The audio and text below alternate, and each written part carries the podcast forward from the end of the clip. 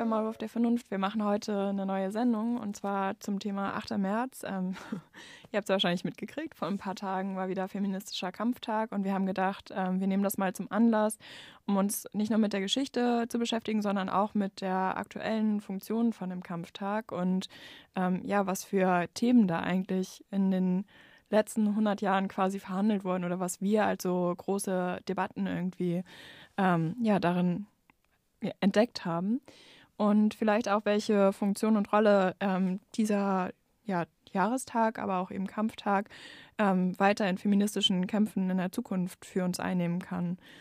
Genau, und ähm, ihr hört uns wahrscheinlich gerade im FSK auf 93,0 Megahertz oder mittlerweile ja auch äh, im Digitalradio. Ähm, aber falls ihr einen Teil der Sendung verpasst habt, dann könnt ihr uns auch immer als Podcast nachhören. Den findet ihr nicht nur auf Freie Radiosnet, sondern eben auch auf jedem äh, beliebigen Podcast-Player, ähm, den ihr vielleicht auf eurem Telefon habt. Und da würde ich euch ganz besonders empfehlen, nochmal in die Beschreibung reinzuschauen, weil wir spielen im Radio nämlich immer auch nice Musik, die wir so zum Thema rausgesucht haben, mehr oder weniger passend.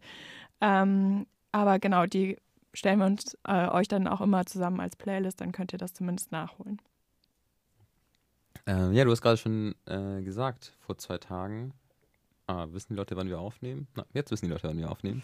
Ähm, genau, vor, also am 8. März, wenn ihr das hier hört, letzte Woche Mittwoch, war ja ähm, wieder feministischer Kampftag und einige von uns waren auch da. Mm, und vielleicht fangen wir einfach damit an, ein bisschen drüber zu sprechen, mm, wie es so war. Äh, du warst ja da. wie fandest du es? Was waren deine Eindrücke? Mm, genau, waren viele Leute da? Was waren so die Themen, die präsent waren? Wie war die Stimmung? Hast du Lust, ein bisschen zu erzählen? Ja, ähm, ich fand, ich glaube, ich hatte gemischte Gefühle. Äh, ich glaube, das Ganze hat ja angefangen ähm, äh, mit einer Kundgebung ähm, vor dem Gewerkschaftshaus. Ähm, und dann wurden da erstmal, ich glaube, so circa eine Stunde lang Reden gehalten.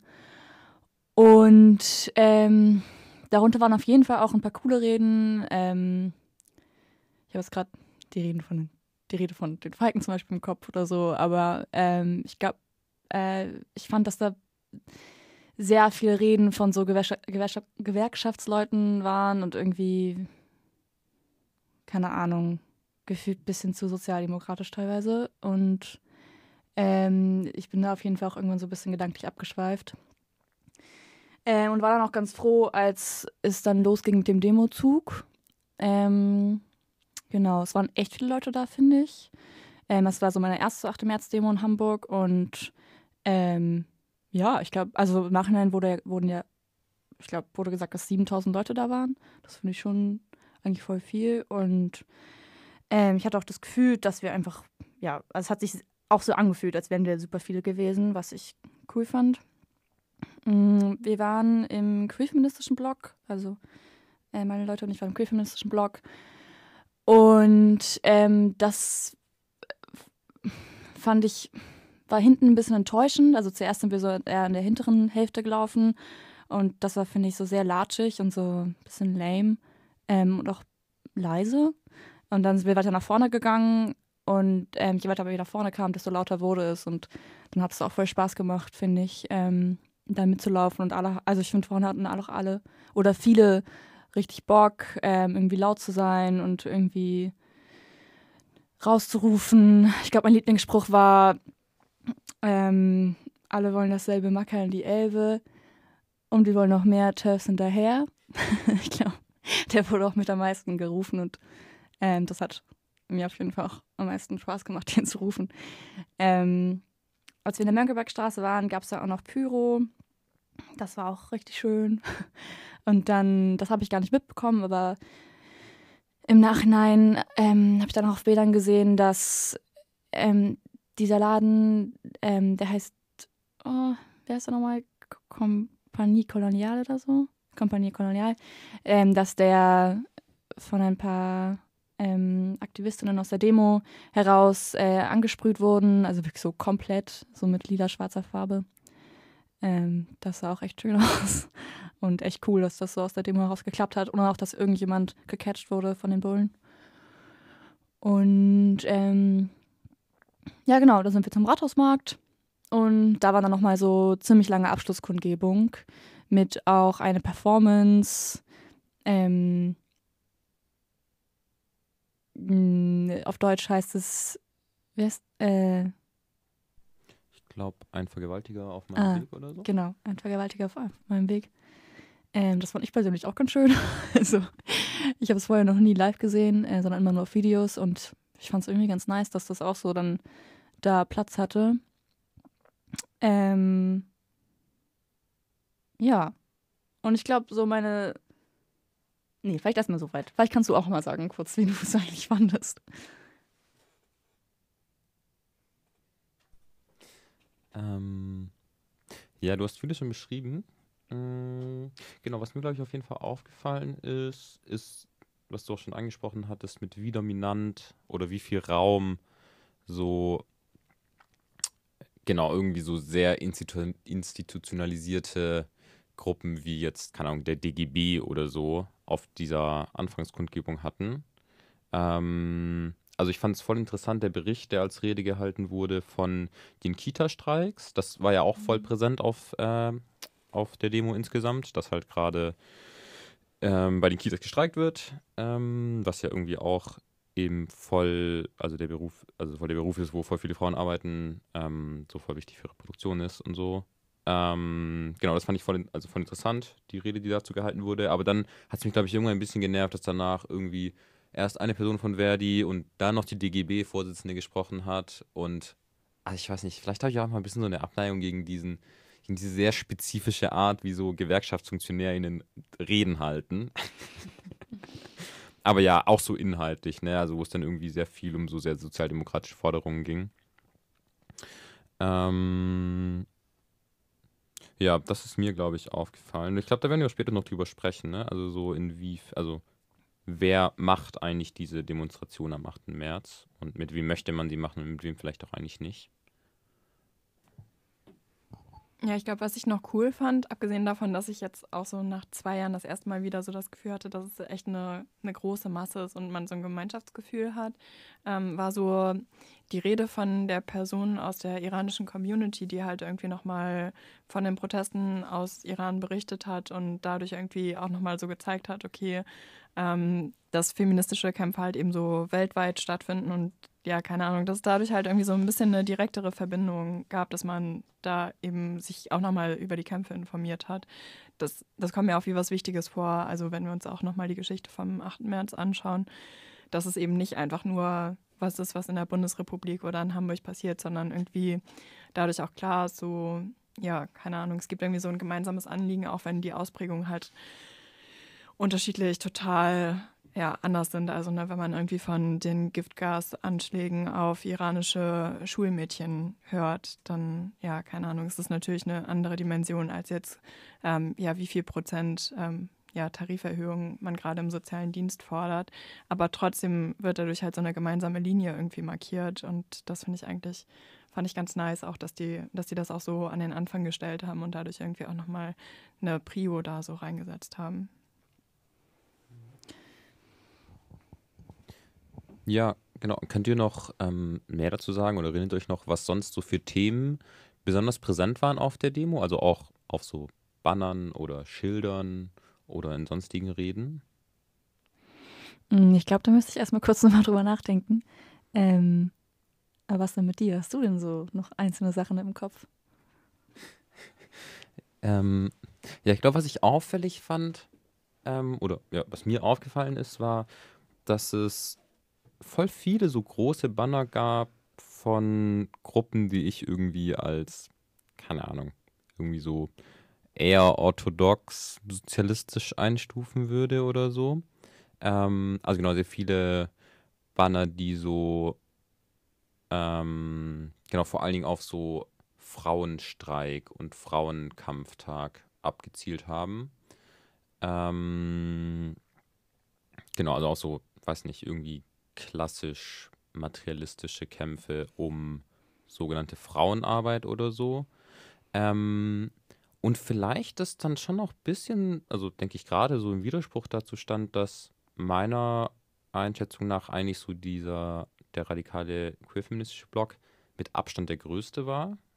Also gefühlt sind wir ewig durch diesen Block durchgelaufen.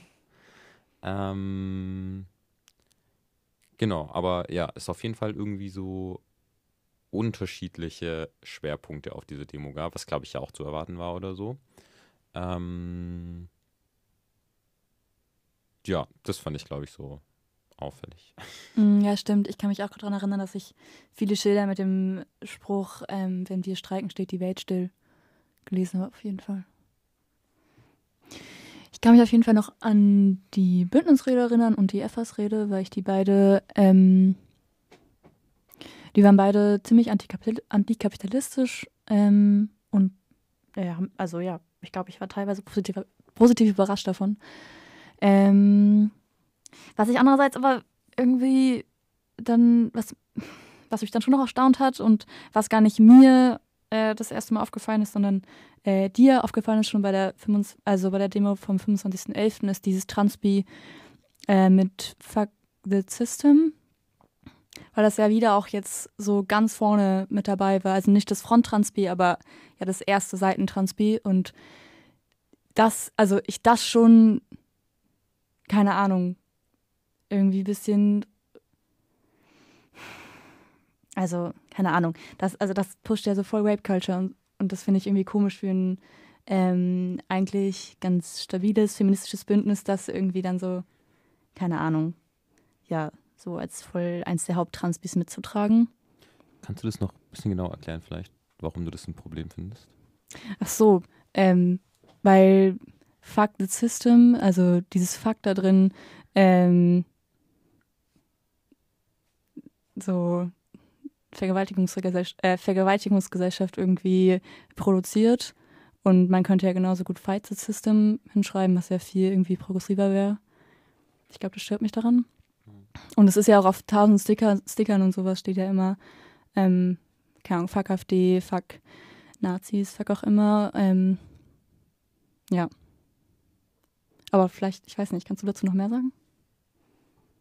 Mm, nee, aber vielleicht kann man noch mal, ähm, also auf dem Transpi steht oben der Slogan eigentlich Patriarchat tötet und ich finde das ist halt so absurd, ne? Also einerseits so dieses, dieses richtige Statement von wegen so, das, da geht es wirklich einfach um die Existenz von Frauen und auch ähm, ja insgesamt Flinterpersonen.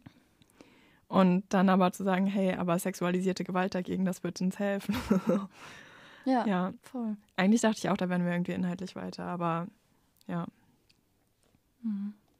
Aber was ich eigentlich ganz cool fand, ähm, war, dass es zumindest in Hamburg, hatte ich den Eindruck, nicht so krasse Kämpfe innerhalb der Demo gegeneinander gibt, ähm, wenn so dieses meiner Meinung nach unnötige ähm, Konkurrenzverhältnis zwischen materialistischem und transinklusivem Feminismus aufgemacht wird, sondern das halt einfach, ich glaube, ihr habt es eben auch schon gesagt, aber so super viele Schilder eigentlich auch so, ähm, ja, zu Kämpfen von Transpersonen waren. Also, ne, dass es eben darum geht, halt so die krasse Gewalt, die es ja gerade, ähm, also die meinem Eindruck nach gerade ansteigt, gegen ähm, besonders Transfrauen, ähm, ja, darauf nochmal aufmerksam zu machen und so. Und ich hatte, da, also keine Ahnung, deswegen fand ich es eigentlich auch eine ganz angenehme Demo, dass es nicht wie in anderen Städten da so krasse Spaltungstendenzen innerhalb der Demo gibt, auch wenn es da sicherlich Uneinigkeiten gibt, aber dass man halt trotzdem gemeinsam auf die Straße gehen kann. Ähm, ja, keine Ahnung. Und also ich weiß nicht, das müssen Transmenschen selber entscheiden, wie, sie, wie wohl sie sich auf dieser Demo fühlen, aber dass zumindest die inhaltlichen Anliegen dann da auch sichtbar sein konnten.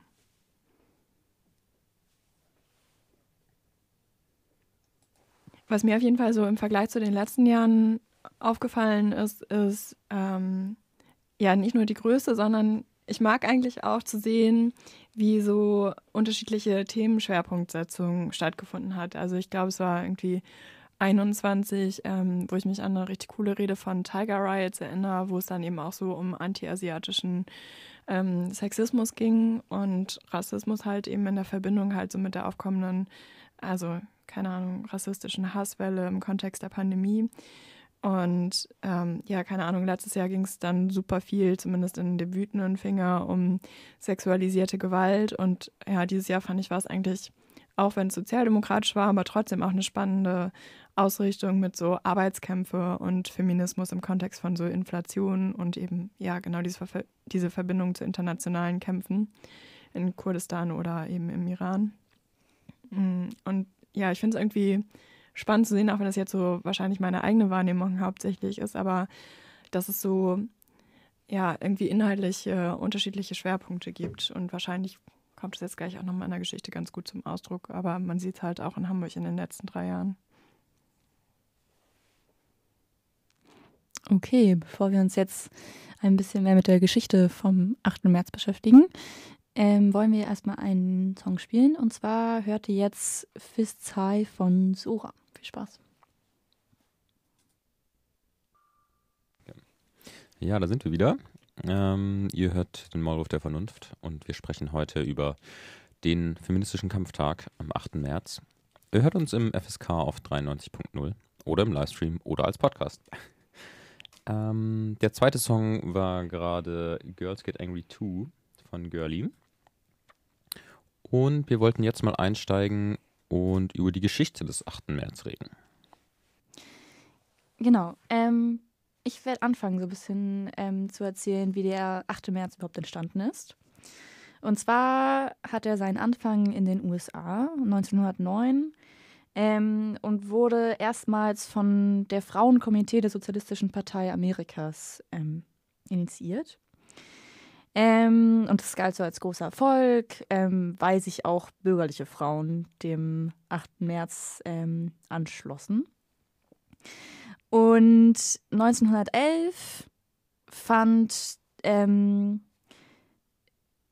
der genau Internationale Frauentag ähm, äh, erstmals in Dänemark, Deutschland, Österreich, Ungarn und der Schweiz äh, statt und äh, stand im Kampf um Gleichberechtigung und das Wahlrecht. Und initiiert wurde der vor allem von Clara Zetkin bzw. der Sozialistischen Fraueninternationale. Der 8. März fand gar nicht immer schon am 8. März statt, sondern ähm, zuerst sollte der sozusagen jedes Jahr an einem anderen Tag stattfinden. Und das erste Mal, also 1911, fand er am 19. März statt. Ähm, auch um den revolutionären Charakter des Internationalen Frauentags hervorzuheben, weil der Vortag, der 18. März, ja der Gedenktag für die Gefallenen der Märzrevolution 1848 war und ähm, auch die Pariser Kommune ähm, ihren Anfang im März 1871 hatte. Und das wurde erst später geändert. Ähm, genau, aber dazu komme ich auch gleich noch. 1911 entstand auch diese, ähm, die berühmte Hymne ähm, Brot und Rosen. Ähm, und zwar nach einem Zitat von der Gewerkschaftlerin Rose Schneidermann, die sagte, ähm, The woman worker needs bread, but she needs roses too. Ähm, genau, ein Satz aus dem Lied ist. Und wenn ein Leben mehr ist als nur Arbeit, Schweiß und Bauch, wollen wir mehr. Gebt uns das Brot, doch gebt uns die Rosen auch. Fand ich irgendwie ein ganz schönes Zitat daraus. Ich habe auch äh, Transbis gesehen dieses, äh, dieses Jahr beim 8. März, die auf jeden Fall darauf Bezug nehmen. Und wir spielen das Lied auch später, deswegen dachte ich, ist ganz gute Info. ähm, genau. 1915 wanderte sich der Internationale Frauentag ähm, dann zum Protesttag gegen Krieg. Ähm, das war aber auch so eine innere Debatte in der Frauenbewegung, weil es Teile in der Frauenbewegung gab, die ähm, sich gegen den Krieg positionierten und auch dagegen engagierten und auch Teile in der Frauenbewegung, die ähm, also auch ähm, sozialistische äh, Frauen, die mit den bürgerlichen Frauen zusammen ähm, ähm, Kriegunterstützung organisierten. Wegen dieses Konflikts gab es äh, ja auch die Spaltung dann in der SPD, ähm, in die USPD und die SPD. Also die USPD war dann die Abspaltung von der SPD, ähm, die sich gegen den Krieg positionierten und daraus entstand ja auch später dann die KPD. Und ähm, diese Spaltung, also kann man auch in der Frauenbewegung nachzeichnen. Es gab dann die kommunistischen Frauen und die sozialdemokratischen Frauenbewegungen. Und diese zwei Frauenbewegungen hatten dann auch tatsächlich viele Jahre lang unterschiedliche ähm, sozusagen internationale Frauentage. Also es gab, ähm, also genau, die führten das sozusagen getrennt voneinander aus. Und als, also nachdem 1917 am 8. März die russische Februarrevolution mit einem Streik der Textilarbeiterinnen begonnen hatte, ähm, danach, also ab 1921 um genau zu sein, ähm, begangen die ähm, Kommunistinnen den Internationalen Frauentag immer am 8. März. Also seitdem ähm, ist der 8. März sozusagen der Internationale Frauentag. Ähm, und dieses Datum hat sich dann erst nach den, also in den 1970er Jahren ähm, allgemein durchgesetzt. Vorher war das immer genau nur für die Kommunistinnen der Internationale Frauentag. Ähm, ja, du hast ja gerade angesprochen, dass es irgendwann sozusagen wie so eine Spaltung oder so innerhalb der damaligen Frauenbewegung gab. Ähm, aber es ist nicht erst da passiert, oder? Also, weil du hast ja auch am Anfang schon angesprochen, dass es in den USA dann irgendwie als Erfolg verbucht wurde, dass ähm, sich liberale Frauenrechtlerinnen ähm, der von Sozialistinnen organisierten Demonstration angeschlossen haben und so. Ähm, genau, wie war, also war das in Deutschland auch so, weil du gerade aufgemacht hast, dass es dann so die Spaltung zwischen sozialdemokratischen und kommunistischen ähm, Frauen gab. Was war mit den Liberalen in Deutschland? Ähm, ich habe mich nicht so viel mit, den, mit der bürgerlichen Frauenbewegung auseinandergesetzt, auch weil ich, ähm, keine Ahnung, weil ich den 8. März schon, also weil der 8. März ja schon noch eher aus dieser proletarischen Bewegung heraus erstanden ist und die bürgerliche Frauenbewegung da noch gar nicht so, also nicht so groß war. Ähm, aber auf jeden Fall gab es schon für früher natürlich diese Frage nach, okay, inwiefern führen eigentlich bürgerlich, also führen, führen so bürgerliche Frauenbewegungen und proletarische Frauenbewegungen eigentlich trotzdem den gleichen Kampf, beziehungsweise kann man eigentlich zusammen kämpfen. Ähm, und vielleicht ist ganz spannend, was ich dazu von Clara Zetkin gelesen habe, die sich nämlich sehr ausführlich damit beschäftigt hat, ähm, inwiefern, also wie genau eigentlich die Beziehung von der proletarischen zur bürgerlichen Frauenbewegung ist. Und zwar ähm, sagt sie, dass ähm, die Frau der oberen, der mittleren und der Arbeiterinnenklasse jeweils verschiedene Forderungen bzw. Ziele haben, ähm, die ich jetzt vielleicht auch ganz kurz irgendwie nenne. Ähm, sie sagt, die Frau der oberen Klasse hat das Wunsch nach ähm, weiblichem Erbrecht und Verfügungsgewalt über Eigentum. Ähm, diese Frau kann an sich ihre Individualität frei entfalten, ist aber als Ehefrau vom Mann trotzdem abhängig. Die Frau der mittleren Klasse, ähm, da geht es eher um wirtschaftliche Forderungen. Ähm, und zwar fordert sie die gleiche Berufsausbildung und gleiche Berufstätigkeit und politische Gleichberechtigung, weil sie in Konkurrenz zum Mann steht, ähm, im Sinne von, also, im, also ähm, weil sie auch geistige Berufe ausübt, äh, Männer aber hier viel höher gestellt sind und viel mehr Zugriff sozusagen drauf haben. Ähm, genau, steht sie in Konkurrenz zum Mann. Und diese Konkurrenz ist auch der wahre Triebgrund des Widerstands der Männer gegen die bürgerliche Frauenbewegung. Die Frau der, Arbeiterin, der Arbeiterinnenklasse dagegen ähm, ist dem Mann ihrer Klasse völlig gleich, also wirtschaftlich gesehen auf jeden Fall. Äh, Frauen stehen alle Türen zur Produktionsarbeit offen, ähm, seitdem die Muskelkraft, also aufgrund der Maschinen, quasi keine Rolle mehr spielt. Ähm, ihr Ziel ist, ist also nicht ähm, zum, zum Mann in Konkurrenz zu, ähm, zu treten, sondern ähm, ihr Ziel ist die proletarische Herrschaft des Proletariats. Ich zitiere sie jetzt gerade. Äh Und genau, das ist der entscheidende Wieder äh, also der entscheidende Unterschied zwischen diesen beiden, also der bürgerlichen und der proletarischen Frauenbewegung, dass nämlich die proletarische Frau mit dem Mann ihrer Klasse zusammenarbeitet und die Frau der bürgerlichen Frauenbewegung ähm, in einem Konkurrenzverhältnis zu ihm steht und dieses Konkurrenzverhältnis auch quasi das Fundament der Forderungen ähm, der bürgerlichen Frauenbewegung ist. das ist ja auch weiß nicht, verkürzt, oder? Also, das, das klingt ja jetzt ein bisschen so, als ähm, würde Zetkin, ne? Ja. Als, als hätte Clara Zetkin gesagt, ah ja, im Proletariat gibt es kein Patriarchat. ähm, und wir sind alle total Friends und führen einfach nur den gleichen Kampf. Ähm, ja. Hey, ja, voll, weil. Oder wolltest du jetzt was sagen? Ähm, ja, voll, ich fand das auch voll krass zu lesen, aber ich will noch mal kurz ein Zitat von dir vorlesen, ähm, in dem ich das schon noch mal doll betont ähm, sehe. Und zwar: Der Emanzipationskampf der Proletarierinnen ist nicht ein Kampf gegen die Männer ihrer Klasse, sondern ein Kampf im Verein mit den Männern ihrer Klasse gegen die Kapitalistenklasse. Trotz aller Berührungspunkte in rechtlichen und politischen Reformforderungen hat die Proletarierinnen in den entscheidenden ökonomischen Interessen nichts Gemeinsames mit den Frauen der anderen Klassen. Die Emanzipation der proletarischen Frau kann deshalb nicht das Werk sein der Frauen aller Klassen, sondern ist allein das Werk des gesamten Proletariats ohne Unterschied des Geschlechts. Ist das so der Hauptwiderspruch par excellence? Ja, ja, total, oder? Also so, ich habe das da auch auf jeden Fall voll drin gelesen. Ähm, hat mich auch irgendwie verwundert. Mm, Ja, ich finde es vor allem krass, wenn man irgendwie so bedenkt, dass wir halt so relativ ähnliche Reden jetzt auch bei der Demo vor zwei Tagen gehört haben. Ne? Also die halt so vor allem so sind, ja, ist halt die ökonomische Abhängigkeit irgendwie vom Mann und wenn wir diesen antikapitalistischen Kampf mit halt den männlichen Genossen zusammenführen, so dann gibt es auch Befreiung für die Frau.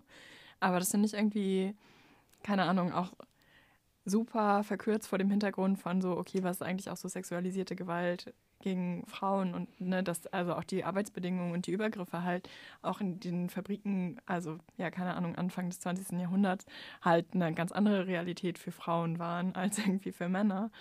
Und ja, keine Ahnung, das so auszublenden, ist irgendwie, also da fehlt was. Aber ich weiß auch nicht genau, wie krass das bei Clara Zetkin war, weil ich auf jeden Fall auch weiß, dass sie ja so Kämpfe auch gegen männliche Genossen geführt hat innerhalb der eigenen Reihen, ähm, wo es so darum ging, ob die Frauenfrage überhaupt so als ein eigenständiges Thema irgendwie begriffen werden kann und ob es überhaupt Strukturen dafür geben kann. Und ähm, da weiß ich schon, dass sie, also keine Ahnung, dass sie zumindest so in dieser Organisierung des Themas irgendwie auch nicht alles mit den männlichen Genossen gemeinsam machen wollte, weil sie schon gemerkt hat, okay, da wirkt das Patriarchat irgendwie auch schon rein, dass diese Themen überhaupt nicht fokussiert werden sollen, zumindest nach dem Willen von manchen männlichen Genossen damals zu der Zeit. Mhm, voll. Ich fand schon auch spannend, dass sie so, ähm, zum Beispiel, also jetzt bei der Frau der oberen Klasse, ähm, schreibt sie so, dass diese Frau eigentlich total frei ist und sozusagen vom Ehemann abhängig ist, in dem Sinne, ähm, dass sie halt nicht frei über ihr Eigentum verfügen kann.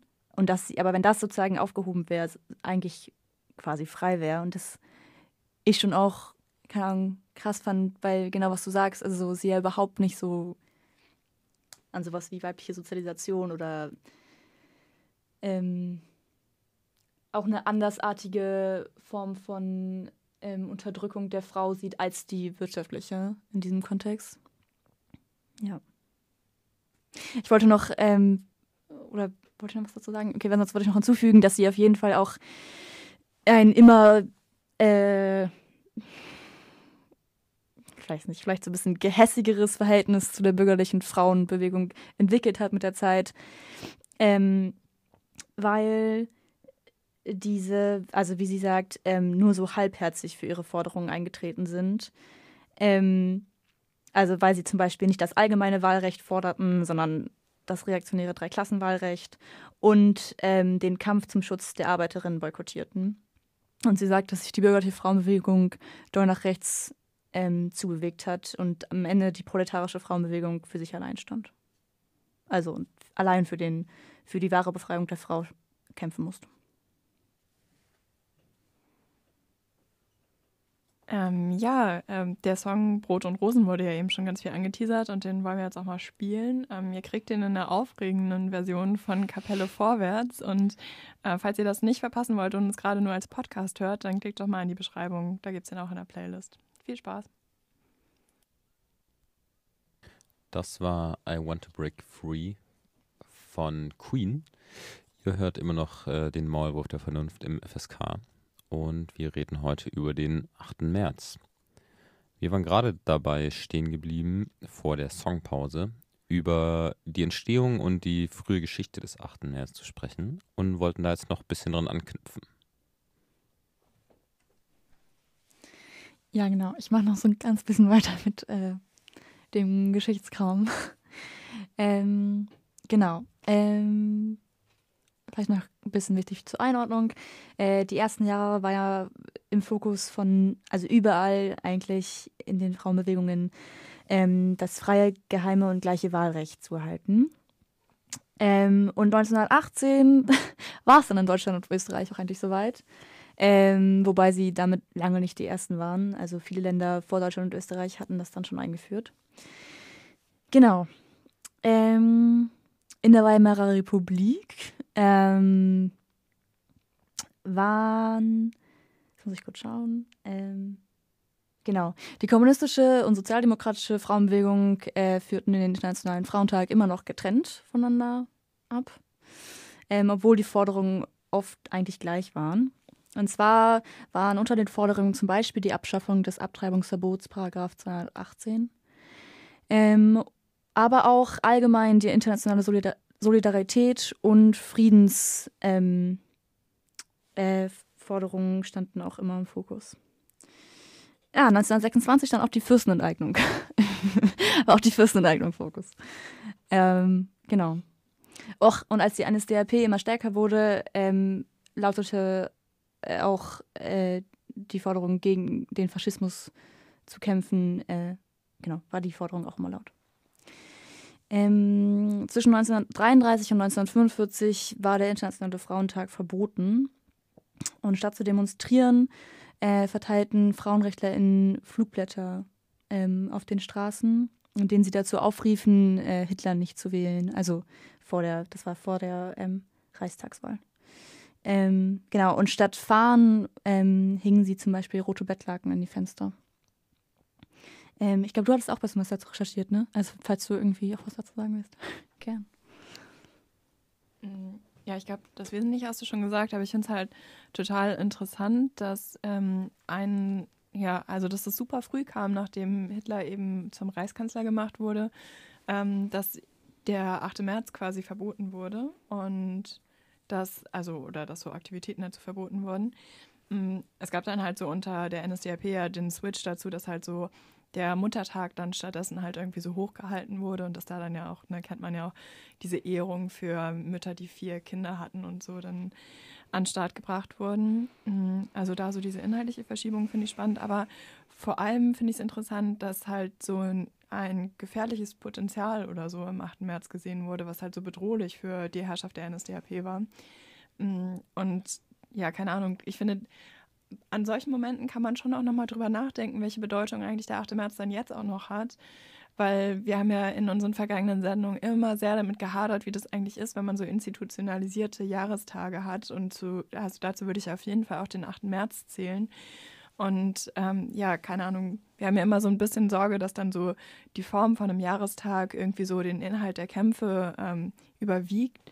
Aber ich finde, an solchen Momenten sieht man halt auch, dass das eben auch so einen widersprüchlichen Charakter in der Geschichte hat.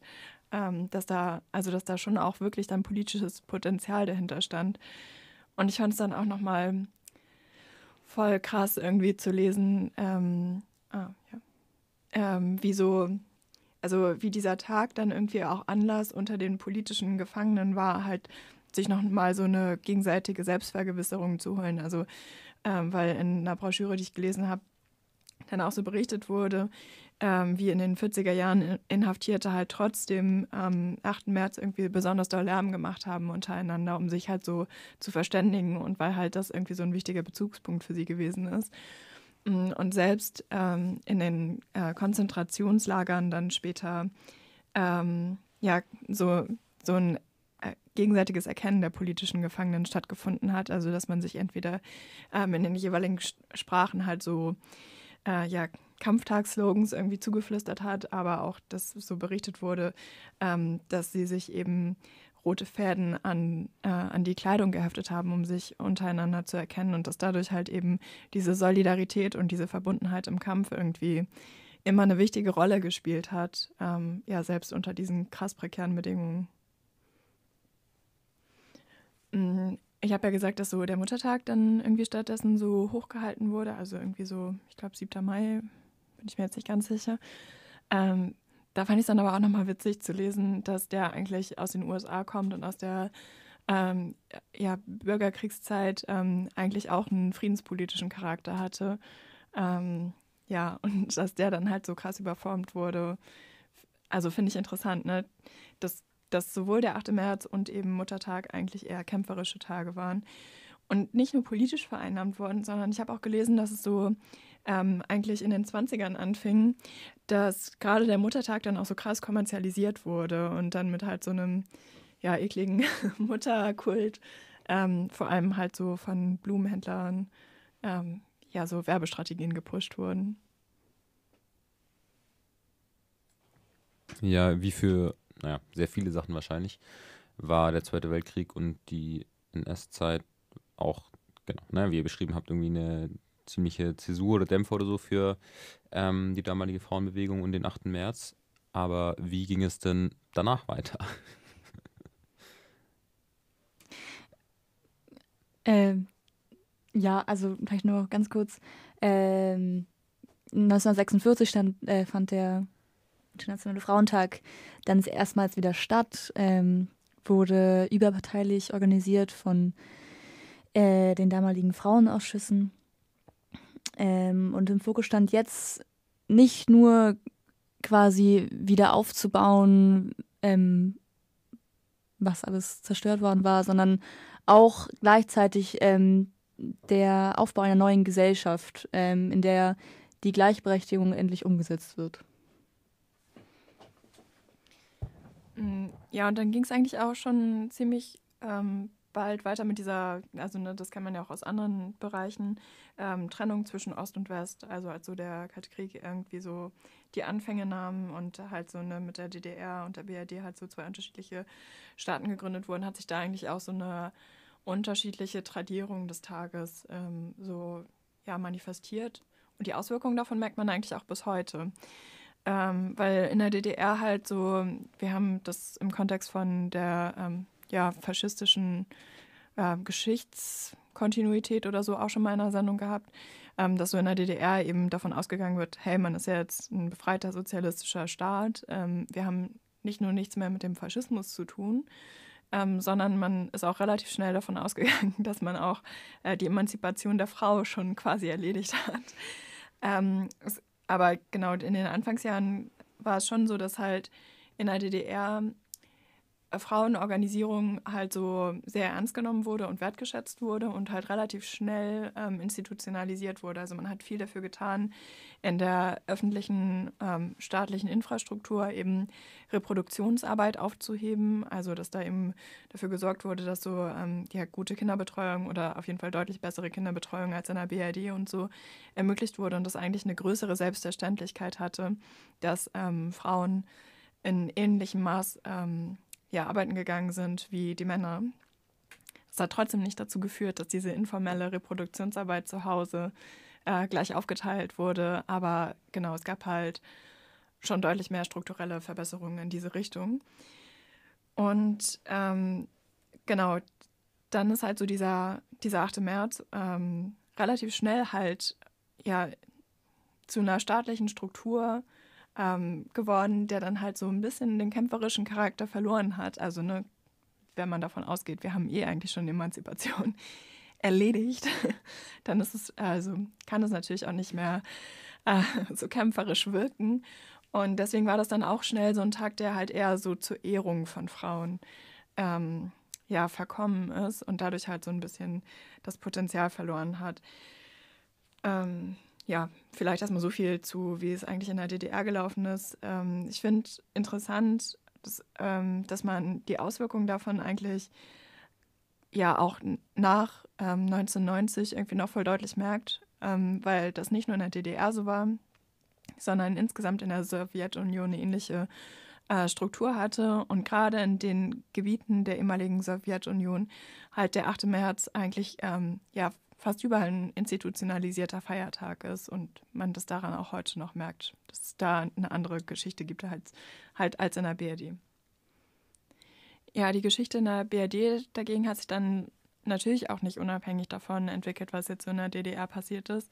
Und gerade in dieser Ost-West-Konfrontation war es dann natürlich auch ähm, ja, eher so verpönt, ähm, den 8. März zu begehen oder so, weil er halt ähm, durch die kommunistische Geschichte halt eben ähm, ja, in Verruf geraten ist. Und ähm, das hat eigentlich auch dazu geführt, dass der 8. März ähm, ja in den 50er, 60ern ähm, gar nicht so eine krasse Rolle gespielt hat.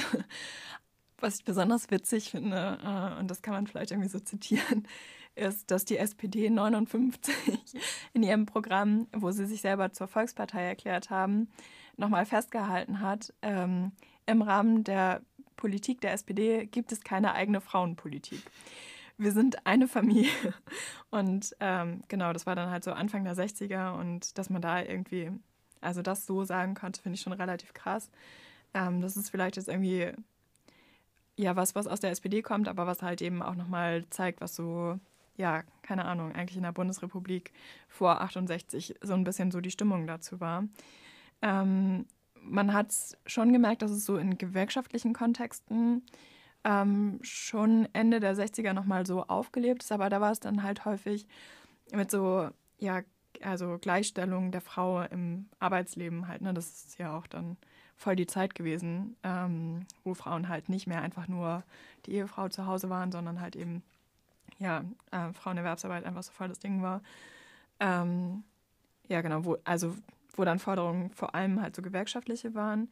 Aber das ist auch die Zeit, also ne, 68, ähm, also wo es dann eben im Kontext von so Vietnamkrieg und allem halt auch häufig irgendwie um so Friedensfragen ging und das auch so ein bisschen so ja ein stärkerer Fokus war als ähm, feministische Kämpfe. Man also ihr wisst es ja bestimmt auch, ne, dass es auch in der 68er-Bewegung halt eben ähm, ja häufiger Schwierigkeiten darum gab, ähm, diesen Hauptwiderspruch, den wir ja vorhin schon angesprochen haben, auch da zu überwinden und eben feministische Themen in den Vordergrund bringen zu können.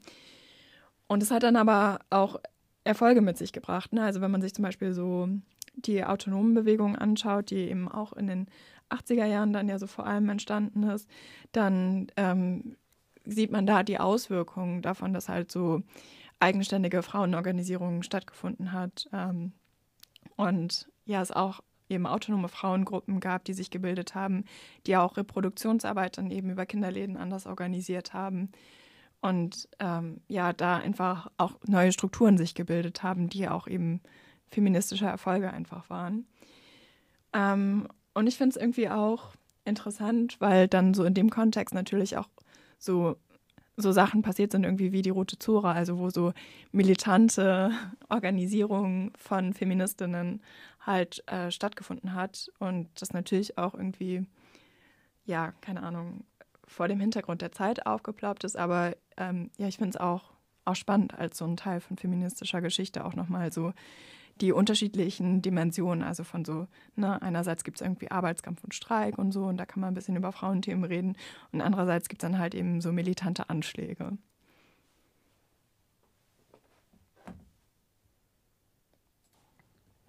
Mhm. Wann ging es denn dann wieder los damit, dass sich quasi auch so, keine Ahnung, bürgerliche Parteien oder so größere gesellschaftliche Verbände angefangen haben, für den 8. März wieder zu interessieren? Hm, stimmt, ich weiß gar nicht, ob ich das gesagt habe, aber die ähm, SPD, die hat sich ja auch dann in so einer Distanzierung von so dem kommunistischen Gehalt, ähm, wenn sie irgendwie feministische Aktivitäten unternommen hat, ähm, sich auch häufig vom Datum halt ähm, was anderes ausgesucht.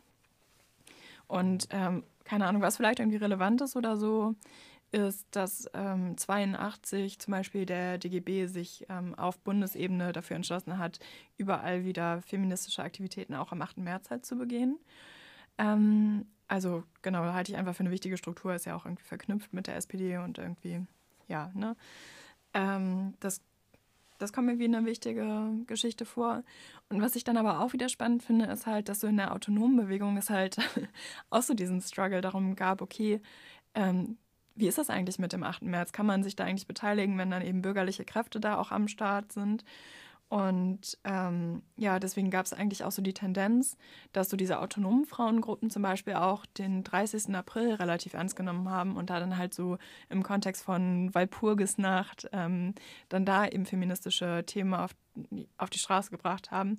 Das ist so dieser Ursprung von ähm, Take Back the Night. Also ja, genau.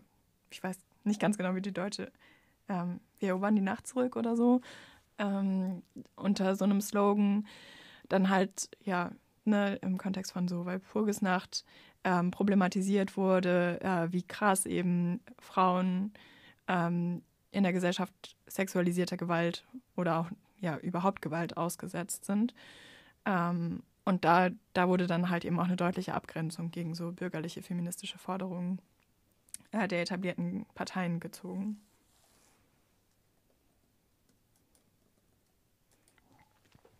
Mm, ja, voll interessant.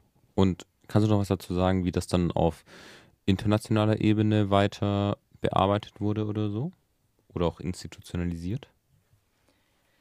Mm, ja, wahrscheinlich ist es auch nochmal ein wichtiger Einschnitt, weil ähm, die UN ähm, auch so ja, den internationalen, also den 8. März eigentlich institutionalisiert hat, wenn man so will.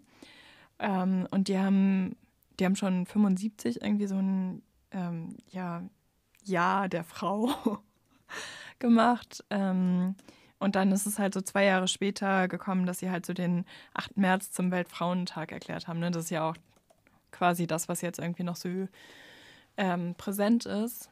Und ja, ich glaube, das war halt, also das ist halt auch ein Einschnitt gewesen. Es hat eine ähnliche Funktion wie ähm, auch in der DDR die Institutionalisierung halt so ein bisschen so den kämpferischen Gehalt halt so entschärft hat. Und ja, genau, mit dieser also internationalen Institutionalisierung ähm, hat es eben auch, also das ist auch was, worauf sich dann halt so die autonome Frauenbewegung bezogen hat. Ähm, ja, so ja, die Probleme halt mit sich gebracht, dass man halt so mit Staaten, mit ihren bürgerlichen VertreterInnen und mit den Leuten, die eigentlich auch für die Strukturen verantwortlich sind, ähm, quasi denselben Tag begehen wollte. Und ja, da merkt man dann halt auch so, okay, krass, das hat eigentlich so die kommunistische Geschichte, die eigentlich in diesem eigentlichen Kampftag steckt, ähm, ja, so ein bisschen ausradiert eigentlich. Und es ist eigentlich ja in den Jahren danach und auch heute ja noch so ein bisschen immer die Frage, wie sehr schafft man es eigentlich so, diese Geschichte und die Unvereinbarkeit damit auch mit so dem kapitalistischen System eigentlich heute noch so präsent zu machen. Ja, und was dann vielleicht noch so ein bisschen zur Überleitung für heute ähm, relevant ist ähm, oder auch ein spannender Zeitmoment ist einfach so bei der ähm, ja, Wiedervereinigung oder halt so der Annektierung der DDR an die BRD ähm, dass da die Feministinnen äh, aus West- und Ostberlin zum Beispiel ähm, gemeinsam auf die Straße gegangen sind. Einfach weil sie so ähm, ja, deutlich machen wollten, am 8. März 1990, ähm, wie krass die Frauen eigentlich von diesem Modus der, also ja, äh, der Wiedervereinigung verlieren und ähm, ja negativ betroffen sind. Und ich finde es eigentlich total cool, also dass da dann auch so ein bisschen so diese, ja, keine Ahnung, ähm, friedenspolitische oder kämpferische ähm, Position, die es halt, oder Geschichte, die es immer schon am 8. März gab, da dann auch eben wieder so relevant geworden ist und ähm, sich so Bande über die ähm, ja, verschiedenen Traditionen und die verschiedene ähm, staatliche Organisierung ähm, da dann halt gar nicht so relevant war, sondern man erkannt hat, okay, wir haben hier irgendwie so ein gemeinsames Problem und wir gehen dafür gemeinsam auf die Straße. Und das finde ich eigentlich ein ja, ziemlich, ziemlich cooles Ding in der Geschichte vom 8. März. Okay, bevor wir gleich äh, nochmal genau darauf eingehen, was das eigentlich für heute bedeutet und inwiefern auch diese Konflikte darum, wer eigentlich mit wem äh, den 8. März begeht und welche Inhalte dort äh, stark gemacht werden, würden wir noch einen Song spielen und oder auch zwei und fangen an mit was? Äh, ah, wir sind alle Terroristen von Georg Kreisler und Barbara Peters.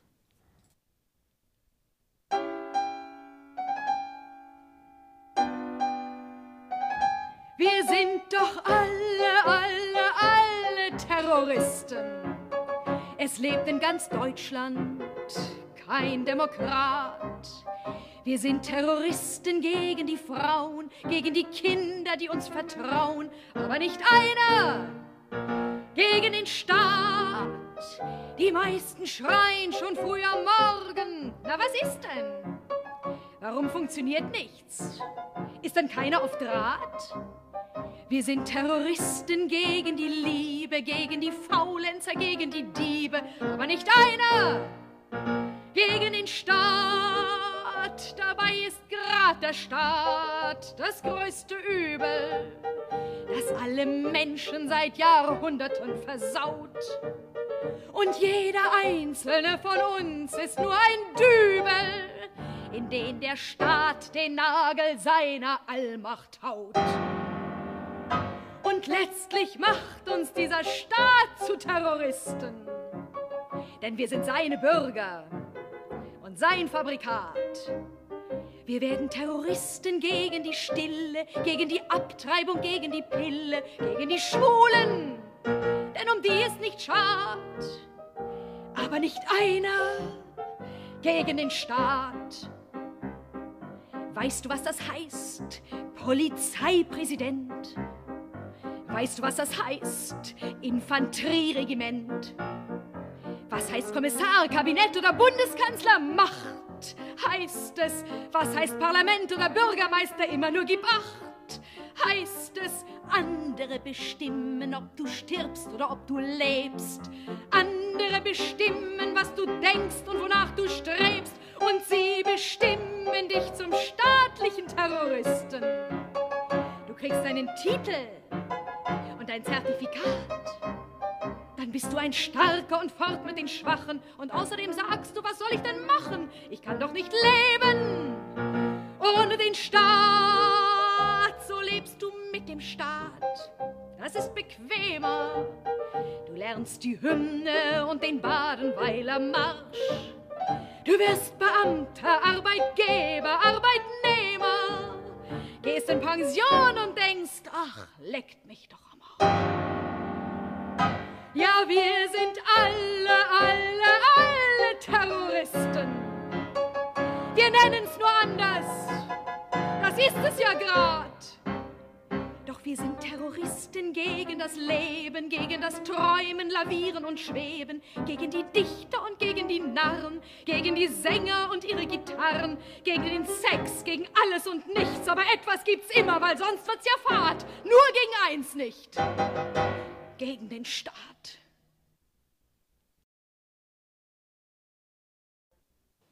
Hey, ihr hört immer noch Maulwurf der Vernunft ähm, und ihr habt gerade den Song Tritte gehört von Donna Savage. Ähm, ja, wir haben ja gerade vor der Musikpause schon darüber gesprochen, ähm, inwiefern der 8. März und feministische Kämpfe im Allgemeinen auch immer damit zu kämpfen haben, dass sie eben so vereinnahmt werden und irgendwie institutionalisiert werden und ähm, ja, dadurch irgendwie eigentlich so ihr widerständigen, ihren widerständigen Gehalt oder auch das Kämpferische ähm, verlieren. Und also genau, das war historisch schon immer Thema und das ist ja auch immer noch voll einfach voll das aktuelle Thema, ne? Das also sieht man ja vielleicht in Hamburg oder hat man jetzt auch wieder gesehen am, am prägnantesten dadurch, dass es mindestens zwei, nee, es gab drei Demos, ne? Aber aus, also aus diesem Grund vielleicht äh, zwei unterschiedliche Demos gab. Nämlich so die eine ähm, ähm, sehr breite Bündnisdemo, die um 16 Uhr stattgefunden hat. Und dann eben. Bitte? Ah, ja, bei der wir auch waren. und dann eben noch eine andere Demo, die ähm, vom Roten Aufbau so äh, organisiert wurde. Und die auch im Vorhinein explizit ähm, eine Begründung geschrieben haben, warum sie eben eine eigene Demo machen und nicht ähm, an der großen Bündnisdemo teilnehmen oder diese mitorganisieren. Und da war eben, also in der Argumentation war eben sehr präsent, ähm, dass, dass sie so waren, okay, ähm, sie haben halt keinen Bock, irgendwie mit Parteijugenden oder so zusammen zu demonstrieren, weil die, also genau, weil einfach bürgerliche Parteien und auch die Gewerkschaften heutzutage irgendwie sehr grundlegend das System mitorganisieren, unter dem ähm, Flinte heutzutage halt leiden, ne? Und genau, das so quasi als Ausschluss gesehen haben, um ähm, ja, an dieser großen Bündnisdemo teilzunehmen. Hm. Ja, ich, also ich fand es irgendwie jetzt so beim Recherchieren eigentlich total ähm, spannend, dass das so schon immer so ein Grundkonflikt äh, um den 8. März rum ist.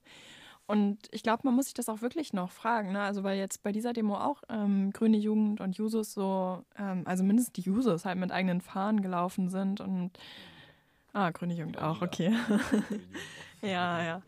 Ähm, und ja, ich mich schon so ähm, frage, wie viel Widerspruch dann halt so diese Demo aushalten kann und ob man sich da nicht eigentlich gezielter irgendwie gegen wehren müsste, dass es halt so vereinbar mit so Regierungspolitik zu sein scheint. Also ich meine, wir haben ja auch schon viel darüber geredet, ähm, wie eigentlich so das Verhältnis von FFF und den Grünen war und dass es halt eben dass die Grünen es total erfolgreich geschafft haben, Kampagne auf FFF zu machen und dann gewählt zu werden, um dann halt Politik gegen sie zu machen. Ähm, und ich glaube halt in so einem Verhältnis, äh, also steht es ja auch so feministischen Bewegungen, ne? wenn man irgendwie sieht, dass Annalena Baerbock ähm, ja auf dem Rücken vermeintlich feministischer ähm, Außenpolitik halt ja gegen die Proteste im Iran agiert, indem sie halt mit äh, Machthabenden da eben paktiert im ja also im reinen Profitinteresse oder überhaupt in der Sicherung ähm, ja, von Energieressourcen für die Bundesrepublik. Ähm, und das trotzdem aber unter diesem Label zu machen, boah, ich bin so eine stark krasse Frau und ähm, deswegen allein schon Feministin. Und ähm, ja, genau, das dann aber auch noch unter diesem Label zu tun, ist ja eben krasser Verrat und ja, nicht, dass mich das überraschen würde, aber ich finde, es hat halt so ein ähnliches Verhältnis zueinander. Und ich glaube, dass man diesen Widerspruch auch dann eben als Bündnis sehr deutlich fokussieren müsste. Und da muss man sich schon fragen, wie gut es in Hamburg funktioniert, ähm, weil die Grüne Jugend ja schon auch so im Vorweg halt so als aktive Bündnispartnerin halt sich so an diesem Prozess der Demo-Organisierung und so beteiligt. Und ähm, da mögen ja auch einzelne coole Leute dabei sein, das will ich denen gar nicht absprechen. Aber ich glaube halt so, dass man halt eben deutlich machen muss, okay, wofür stehen eigentlich die einzelnen Strukturen und dass das strukturell halt nicht vereinbar ist. Und die können dann ja gerne teilnehmen, wenn sie ausgetreten sind. Ja, ich glaube, ähm, in anderen Ländern, also ich denke gerade konkret an Spanien, ist es noch krasser oder so. Ähm, so die, weiß nicht, Vereinnahmung oder Institutionalisierung vom 8. März oder so. Ich weiß nicht mehr, ob das letztes Jahr oder vor zwei Jahren war, wo so einen, also wo es dann auch eine relativ neue, etwas linkere Regierung gab und der 8. März so unfassbar riesig war, also riesengroße Demonstrationen und halt auch so die, ähm, genau, quasi das gesamte Kabinett oder so von der Regierung in der ersten Reihe von der größten Demonstration mitgelaufen ist und so. Und also, ne, ich glaube, das war jetzt vor wenigen Wochen erst oder so, dass schon eine verhältnismäßig progressive neue Gesetzgebung in Spanien verabschiedet wurde, die irgendwie auch so die Wahl der Geschlechtsidentität ähm, deutlich erleichtert und irgendwie ich glaube, Freitage bei Menstruationsbeschwerden und so eingeführt wurden. Also, ne, was irgendwie Fortschritte sind, das will ich gar nicht absprechen. Aber genau, was halt irgendwie schon den Wider, also diesen grundlegenden Widerspruch von kapitalistischem Staat und antikapitalistischer feministischer Bewegung, naja, halt irgendwie voll verschleiert oder so, dadurch, dass das dann irgendwie so als gemeinsamer Tag begangen wird. Ähm, ja, vielleicht ist es der Moment, um mal wieder Spektakel zu droppen. Also, genau, ne, wir haben irgendwie in unseren vergangenen Sendungen ja schon sehr ausführlich über ähm, den Spektakelbegriff von der situationistischen Internationale gesprochen. Und ich glaube auch hier, dass, also ich glaube auch, dass er sich hier irgendwie anbringen lässt, ne, dass eben so dann so sehr große, in großen Bündnissen begangenen Demonstrationen eher so einen Spektakelcharakter haben und dann nicht mehr wirklich eine kämpferische Funktion erfüllen, sondern eher so, alle versichern sich gegenseitig mal, wie feministisch sie eigentlich sind und das für die konkrete Re Lebensrealität von, von ähm, ja, Patriarchat betroffenen Personen ähm, wenig Auswirkungen hat. Hm, ich habe mich da schon noch ein bisschen bei dem 8. März-Bündnis in Hamburg, weil, ähm, also ich, hab, ich bin da nicht drin, aber äh, ich kenne Leute, die da drin sind und was ich da höre, ist schon noch, dass sich dieses 8. März-Bündnis halt jedes Jahr irgendwie dann für den 8. März irgendwie wie so komplett neu aufstellt und also so nicht wirklich auf schon, also auf Ressourcen aus den letzten Jahren zurückgreift, sondern immer wieder wie so alles neu aufbauen muss. Und deswegen der 8. März oft super stressig und kurzfristig, kurzfristig organisiert wird. Ähm, und ja, ansonsten, also außerhalb des 8. März, nicht so viel vom 8. März-Bündnis in Hamburg gestartet wird. Ähm, sondern genau, dass dieser Tag schon im Fokus vom 8. März-Bündnis steht. Und das 8. März-Bündnis in Hamburg auf jeden Fall keine ansonsten, genau, nicht mehr so viel reist, wie ich gerade schon meinte. Ähm, und ich da schon auch ein bisschen an so den Spektakelbegriff denken muss. Ähm, weil was soll, also dieses feministische Bündnis, ich denke, der 8. März sollte doch eher irgendwie der Tag sein, an dem man dann, aus dem man herausgeht und dann, keine Ahnung, aus dem heraus Kämpfe organisiert werden und nicht, dass dieser Tag der Tag ist, zu dem alles hinorganisiert wird und ansonsten aber halt dann nichts. Das ist doch, ja, irgendwie Spektakel pur, oder? Ja, ich finde es irgendwie so ein bisschen widersprüchlich. Also einmal vielleicht zur Ehrenrettung muss man irgendwie sagen, ja, die organisieren ja auch ähm, den 25.11. noch, also so zwei Großdemos im Jahr mit breiten Bündnissen. Und ja, ich glaube, du hast total recht, ne? Also ich glaube, das ist halt das Problem, wenn man eben so ein breites Bündnis hat, was halt irgendwie, ja, keine Ahnung, schon quasi staatliche Strukturen äh, mit abholen will. Ähm, über Parteijugenden hin zu linksradikalen, gewerkschaftlichen oder Jugendverbänden.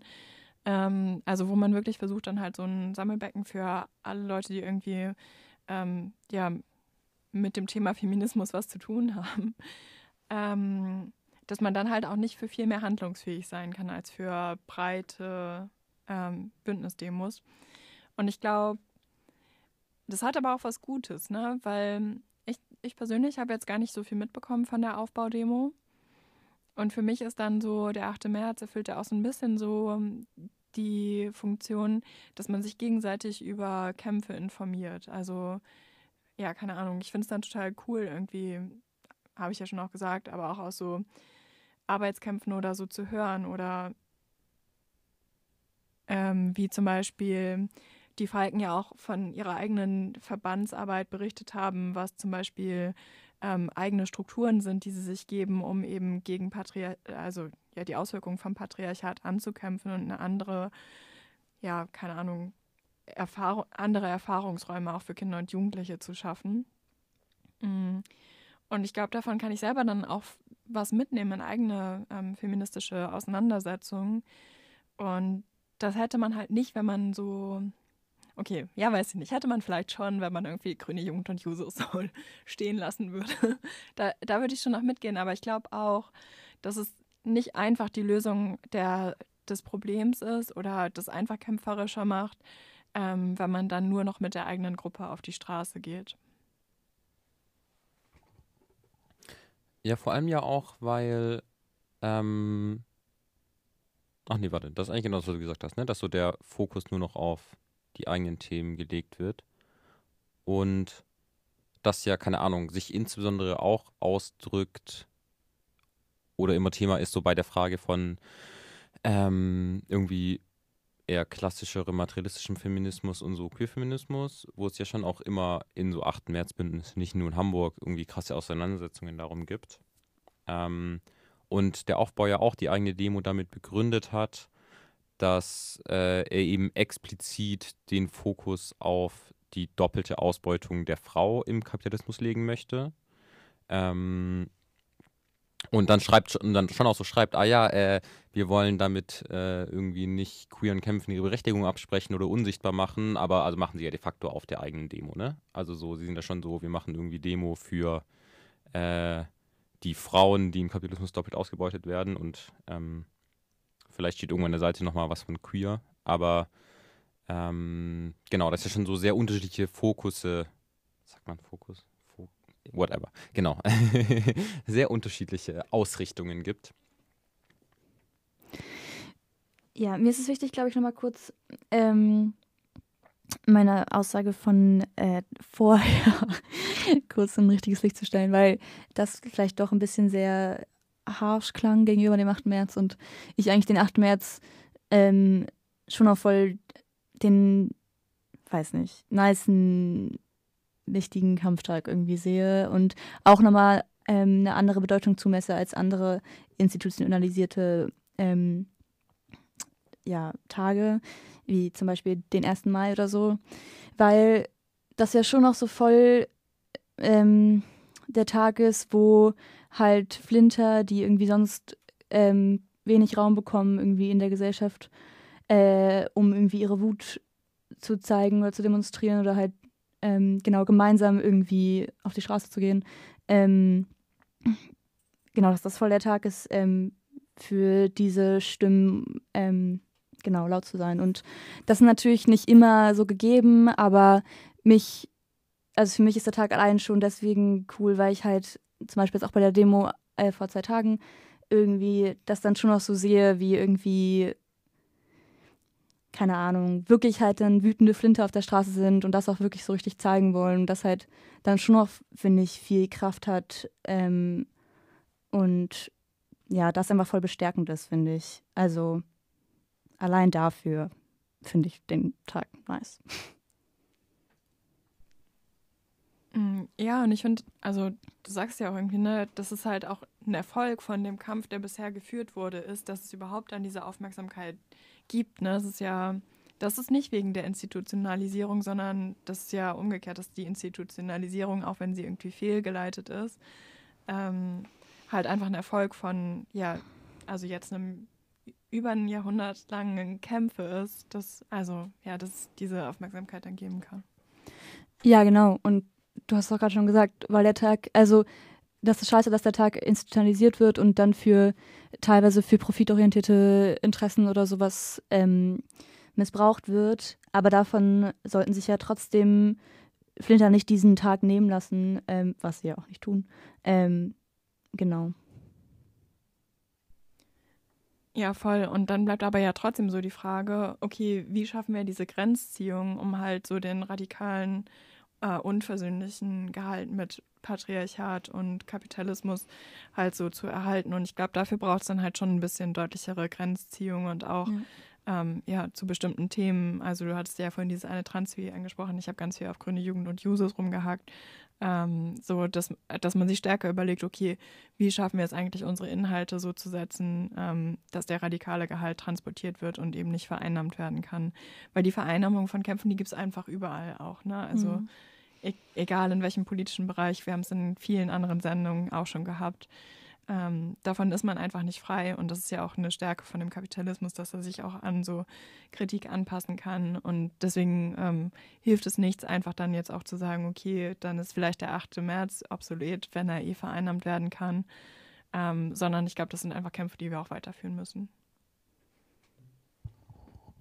Ja, und ich glaube, auf der anderen Seite ist es dann halt auch wieder wichtig, äh, keine unnötigen Grenzziehungen zu machen, oder? Also so, naja, ein bisschen das, was ich vorhin meinte mit, okay, es gibt immer so diesen, ähm, ja, diesen Kampf zwischen ähm, materialistischen Perspektiven, also ja, ich nenne es mal, und ja, genau, und Anführungszeichen materialistischen Perspektiven und dann auf der anderen Seite, ich glaube, die sind auch materialistisch, ne, aber so, was irgendwie dann als queer-feministische Perspektiven geframed wird. Und also okay, ne? Na, natürlich muss man sich überlegen, was ist davon vereinbar und was ist innerhalb dessen dann irgendwie auch menschenfeindlich und halt nicht vereinbar. Also, ne, keine Ahnung, ich würde jetzt auch nicht sagen, man muss 8. März Demo zusammen mit irgendwelchen Hardcore-Turfs machen. Ähm, natürlich nicht. Aber ähm, genau, ich, ich weiß nicht, aber irgendwie würde ich so denken, dass halt der Fokus auf unterschiedliche Unterdrückungsformen innerhalb von Patriarchat, also genau, unterschiedliche Fokusse, sich nicht unbedingt ausschließen müssen. Und natürlich gibt es dann Kämpfe darum, ähm, welche, welche Fokus wie sichtbar ist und so. Und das, also genau, das hat ja auch voll die Berechtigung, ist irgendwie wichtig und so. Aber ich glaube, die Schlussfolgerung daraus darf halt nicht sein, keine Ahnung, würde ich so sagen, ähm, ähm, oder genau, es ist, es ist nicht zwingend notwendig, dass sich unterschiedliche Ausrichtungen gegenseitig ausschließen. Also manche tun das, ne, das manche irgendwie mit so diesem Turfs-Beispiel oder so, aber manchmal habe ich irgendwie den Eindruck, dass eigentlich mehr auch zusammen funktionieren könnte, als es aktuell passiert oder so. Ja, voll. Also ich glaube, darin liegt eigentlich auch eine Stärke, dass man sich halt so darüber austauscht, wie eigentlich dieses Patriarchat auf unterschiedlichen Ebenen auf unterschiedliche Personen gerade in diesem Verhältnis sich auswirkt. Also eigentlich wird man dadurch schlauer oder präziser in der Analyse, finde ich.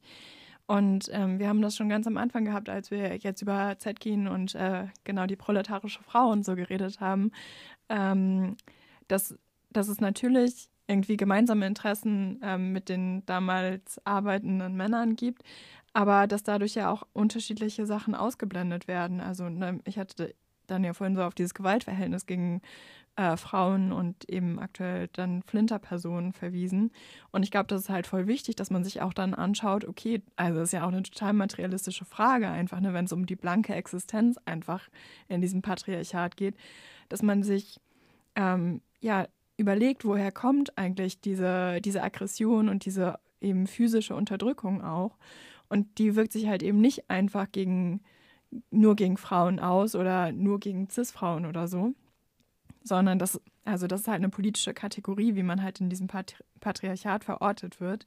Äh, und da fallen dann eben verschiedene Geschlechtsidentitäten mit drunter, also un unter dieses Gewaltverhältnis. Und äh, das sieht man ja eben ganz krass daran, ähm, ja genau, wie heftig Transpersonen halt in ihrem, ihrem Leben bedroht sind. Und das hat natürlich eben was mit so einem heteronormativen, ähm, ja, patriarchalen, binären Gedanken zu tun, der halt eben dieses Patriarchat im Kapitalismus strukturiert und ja, dass eben alle, die eben sich nicht in diese Kategorien einfügen lassen, ähm, ja, also dann halt existenziell bedroht sind. Und ich finde es total wichtig, so diese Logiken dahinter zu verstehen. Und deswegen bin ich total dankbar, ähm, genau, wenn, wenn wir es schaffen, uns da in den unterschiedlichen Kämpfen zu vernetzen, weil es diese spezifischen Expertisen ja auch braucht. Ne? Also man ist ja total darauf angewiesen, dass wir ähm, irgendwie auch ein bisschen eine Arbeitsteilung machen, weil wir uns sonst komplett verlieren oder ja, weil das Aufgabenfeld einfach so groß ist. Und deswegen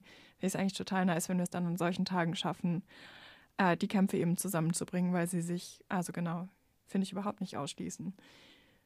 Äh, ich wollte eigentlich an dieser Stelle auch nochmal sagen, dass ich, dass ich total spannend fand, auch so diese dieses Thema von, sagt man eigentlich Frau oder Flinter, ähm, auch jetzt nochmal so im historischen Rückblick zu erleben. Ich hatte ja vorhin so ein bisschen aus der autonomen Frauenbewegung erzählt und das ist auch so die Zeit gewesen, ähm, wo das so angefangen hat, ähm, ja, dieses von Frauen und Lesbe oder Frauen Lesbe oder genau diese ganz unterschiedlichen Varianten davon, ähm, weil sich da drin ja auch so ein bisschen ausdrückt, dass man eben analysiert hat, äh, dass es halt schon auch ja, keine Ahnung, unter all denjenigen, die unter dieses politische Subjekt Frau gefasst werden, verschiedene äh, Sozialisierungserfahrungen gibt.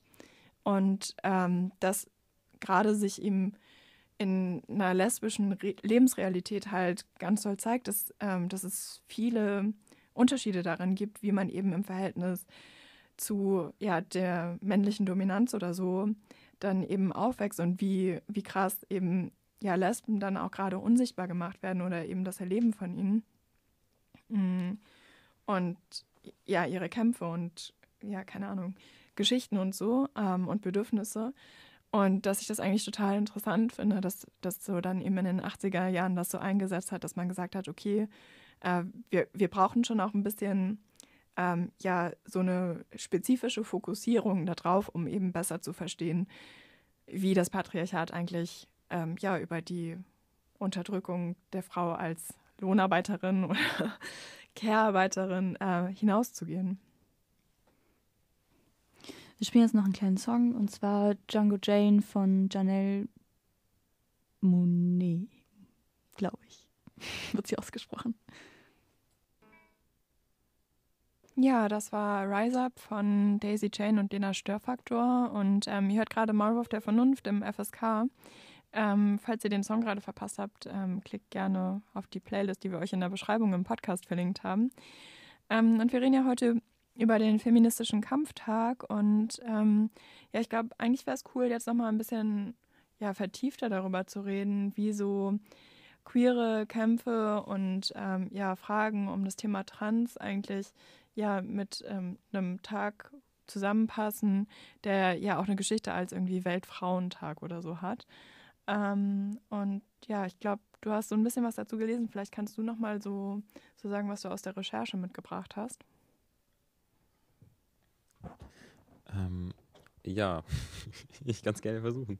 Ähm, genau, und zwar habe ich vor allem in einem Sammelband gelesen, der Transgender Marxism heißt, der rausgegeben wurde von ähm, Jules Joanne Gleason und Ella Rourke.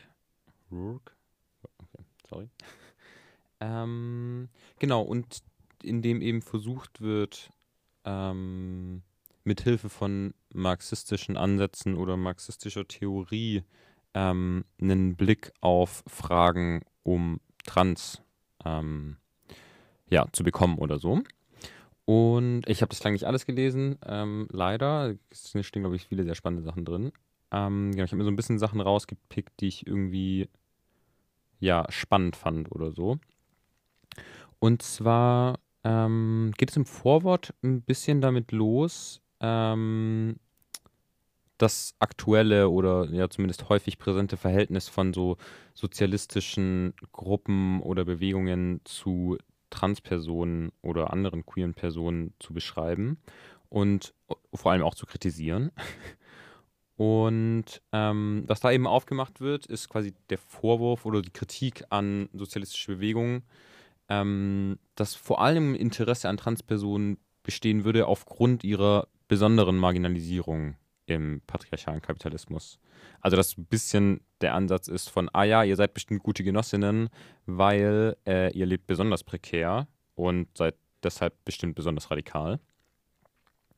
Ähm, und auf der anderen Seite vielleicht ja irgendwie Transpersonen so ein bisschen als ähm, äh, subversive Subjekte in Bezug auf die binäre Geschlechterordnung gesehen werden. Also so, ne, das Genau, ne, es gibt irgendwie binäre Geschlechterordnung und Leute, die aus dieser Binarität ausbrechen, wird zugeschrieben oder irgendwie auch die Verantwortung dafür gegeben, ähm, dass ihre Kämpfe deswegen so, ja, weiß nicht, hilfreich generell für emanzipatorische Kämpfe sein wollen, weil sie das sozusagen praktisch herausfordern. Ähm, und das wird dann so als Aux Auxiliary Move, also wie so als Hilfs- Move oder so beschrieben, nämlich dass ähm, also der, genau TransarbeiterInnen vor allen Dingen eine Rolle spielen oder vor allen Dingen auch eine Rolle gegeben wird in Kämpfen, die auch, keine Ahnung, andere Personen betreffen, also auch CIS-Personen betreffen, aber wo dann eben gesagt wird, okay, ihr könnt irgendwie, also Transpersonen können für diese Kämpfe irgendwie einen besonderen Boost darstellen oder so, wegen eben einer besonderen Prekarisierung oder weil sie eben so die Binarität auch so praktisch herausfordern. Und aber so die eigentlich eigene Spezifik von Auseinandersetzungen von ähm, Transpersonen oder anderen queeren Personen halt so voll ausgeblendet wird. Sondern genau so, ne? ihr könnt mitmachen und ihr könnt vielleicht besonders gut mitmachen, weil ähm, genau, ihr besondere Voraussetzungen dafür habt als Transperson, aber es geht schon eigentlich immer um die Kämpfe, in denen sozialistische Gruppen oder so sowieso drin hängen oder sowieso führen wollen und eben Genau, nicht andersrum sozusagen. Ja, voll spannend. Ähm, also ich finde es auch also krass, äh, das jetzt nochmal so auf den Punkt gebracht zu sehen, weil ähm, das ja einfach so eine krasse Zynik ähm, gegenüber der Lebensrealität von und der Bedrohung halt ähm, von Transpersonen gegenüber zum Ausdruck bringt. Ne? Wenn man sieht, ah, okay, krass lebensgefährlich irgendwie in diesen Verhältnissen trans zu sein. So. Aber es wäre voll nice, wenn ihr uns bei uns in Kämpfen supporten könntet. Kommt doch mal vorbei. Ähm, ja, aber ich weiß nicht, kannst du vielleicht einerseits nochmal sagen, von wann das Buch ist? Ich glaube, ich habe nicht so richtig aufgepasst. Das ist vielleicht dann auch irgendwie spannend, um zu gucken, okay, wie, wie aktuell ist dann, also, ja, genau, äh, wie aktuell ist diese Kritik? Was schließt das alles schon mit ein? Und ich weiß nicht, ob die, also ob das Buch so darauf ausgelegt ist, ähm, so ein bisschen zu schauen, okay, aber wo kann man das vielleicht auch irgendwie zusammenbringen? Oder gibt es da dieses Zusammenbringen, was wir jetzt so ein bisschen vorher angesprochen hatten, eher nicht so, weil so gesagt wird, okay, es braucht diese Spezifik, um halt nicht irgendwie ausgenutzt zu werden? Also das Buch ist von 2021, also so sehr aktuell sozusagen. Ich glaube, also das, was ich gelesen habe, bezieht sich, glaube ich, vor allem schon so viel auf den US-amerikanischen Raum.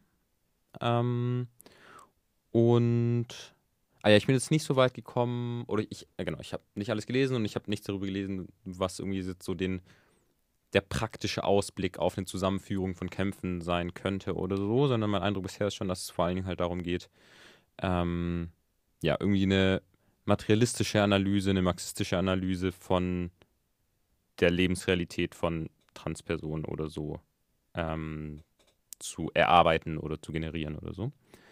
Ähm, genau, also was am Ende von diesem Vorwort dann irgendwie ein bisschen als Ausblick aufgemacht wird, ähm, oder was irgendwie vielleicht auch so die Grundlage für die Analyse dann ist, ist eben, dass ähm, schon auch irgendwie erstmal davon ausgegangen wird, wie so im klassischen materialistischen Feminismus, es gibt halt ähm, kapitalistische Produktion und äh, es diese, also die Produktion erfordert das Gegenstück der Reproduktion, also wo genau Leute irgendwie wiederhergestellt werden, also na, genau, äh, die Arbeitskraft wiederhergestellt wird und irgendwie Kinder großgezogen werden und Leute bekocht werden und äh, auch so emotionale Pflege von Leuten und so ähm, gemacht wird.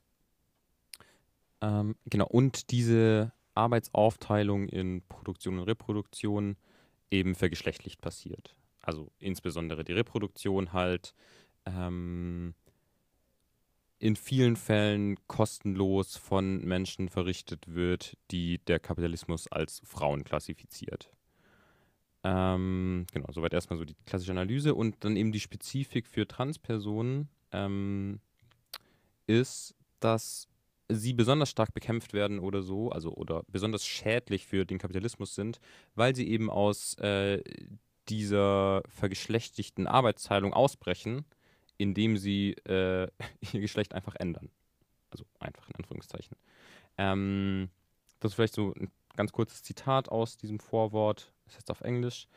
Um, ähm, to transition is to renege on agreements that were previously assumed, albeit never actually signed for. Also quasi Transition zu machen bedeutet ähm, auf ja, implizite Vereinbarungen im, im, Kapitalismus aufzukündigen, obwohl diese Vereinbarungen nie wirklich ja, unterschrieben wurden oder so. Aber genau, so die geschlechtliche Arbeitsteilung dadurch quasi unterlaufen wird.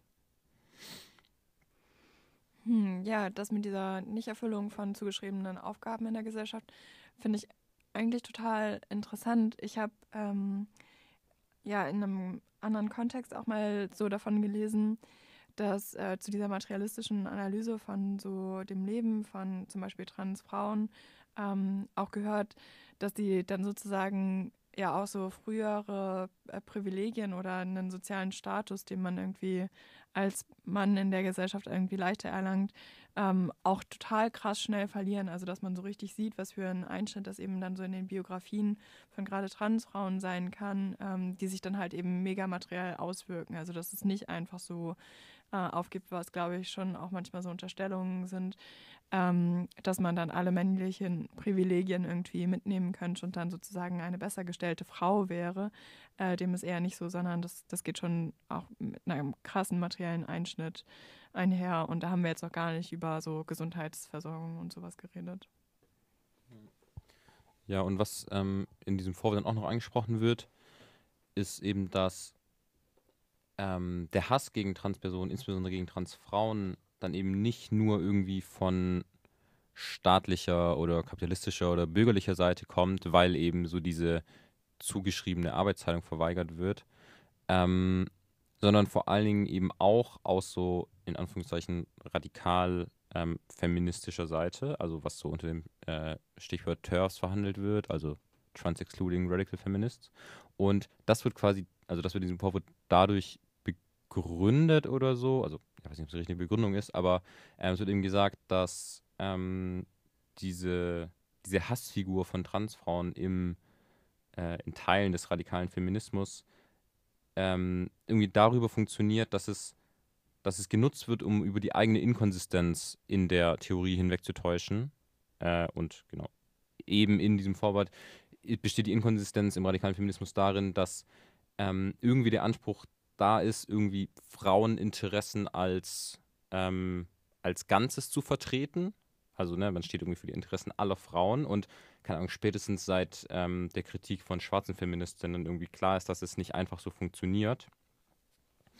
Ähm, genau, und dann eben so das Auftauchen von Transfrauen, ähm, das eben noch viel stärker ins Wanken bringt, so diese, dieser universelle Anspruch. Ähm, genau, und deswegen halt bekämpft und gehasst wird, sozusagen.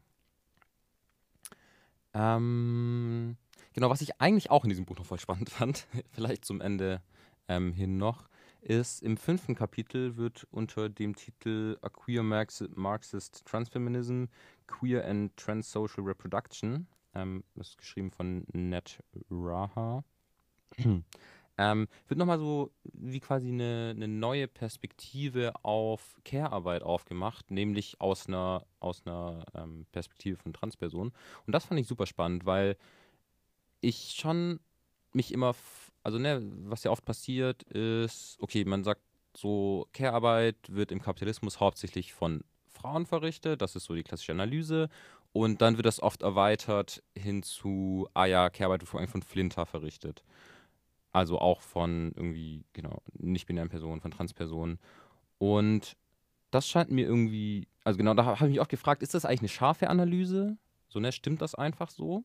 Und darum habe ich mich sehr über dieses Kapitel gefreut, weil da wird das nochmal genauer aufgedröselt, indem eben gesagt wird, dass gerade innerhalb von ähm, trans- oder queeren Communities eigentlich nochmal super viel mehr Care-Arbeit anfällt als keine Ahnung, in anderen gesellschaftlichen Bereichen, weil es einfach so ein riesiger Struggle ist, innerhalb von heteronormativen Patriarchat äh, trans zu sein oder anders queer zu sein.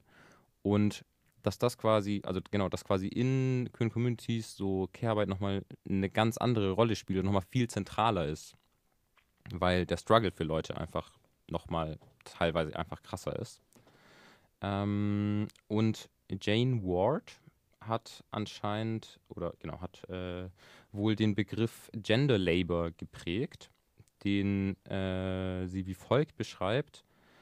Und zwar to describe the effective and bodily efforts invested in giving gender to others or actively suspending self-focus in the service of helping others achieve the varied forms of gender recognition they long for. Gender labor is the work of bolstering someone's gender authenticity, but it is also the work of co-producing someone's gender irony, transgression or exceptionality. Also genau, das ist quasi auch nochmal zusätzlich zu dem, was ich davor gesagt habe, nochmal voll die extra Form von Care-Arbeit ist oder so, Leute quasi in ihrer, in ihrem Gender zu supporten und zu ähm, unterstützen. Ja, ich finde das, was du jetzt so gerade berichtet hast, ähm, von dieser emotionalen Fürsorge füreinander, eigentlich auch spannend im Hinblick auf so, ähm, was sind eigentlich ja Perspektiven daraus, die man für die eigenen Kämpfe mitnehmen kann, weil das ja schon äh, Fürsorgeverhältnisse sind. Also ich kenne das zumindest aus Hamburg auch, die es ja auch so organisierterweise gibt. Ähm, klar, auch ne, informeller, aber auch organisiert, ähm, die vielleicht auch so, also nee, die auf jeden Fall halt ähm, Fürsorge und Community-Modelle abseits von der bürgerlichen Kleinfamilie halt so ähm, schaffen und ähm, dadurch ja schon auch eine wichtige Institution des kapitalistischen Patriarchats halt angreifen in ihrer Substanz. Und ich glaube, da das ist eigentlich auch voll was, wovon man was für die eigenen, also naja, das sind ja auch unsere Kämpfe, aber wovon man irgendwie was lernen kann, auch für andere Bereiche von feministischen Kämpfen, die halt nicht einfach nur, also genau, wo so queere Themen ähm, genau das bereichern können und einen vielleicht auch handlungsfähiger machen und ähm, da auch eine kleine Utopie halt so ähm, im Hier und Jetzt halt schon organisieren. Ja, das wird auch aufgegriffen im Kapitel auf jeden Fall, dass quasi allein dadurch, dass so eine Nicht-Akzeptanz von queeren Identitäten in Familien voll das Ding ist, ähm, auch einfach die Notwendigkeit da ist, so ähm, Care-Arbeit außerhalb von Familien zu organisieren. Ähm, genau.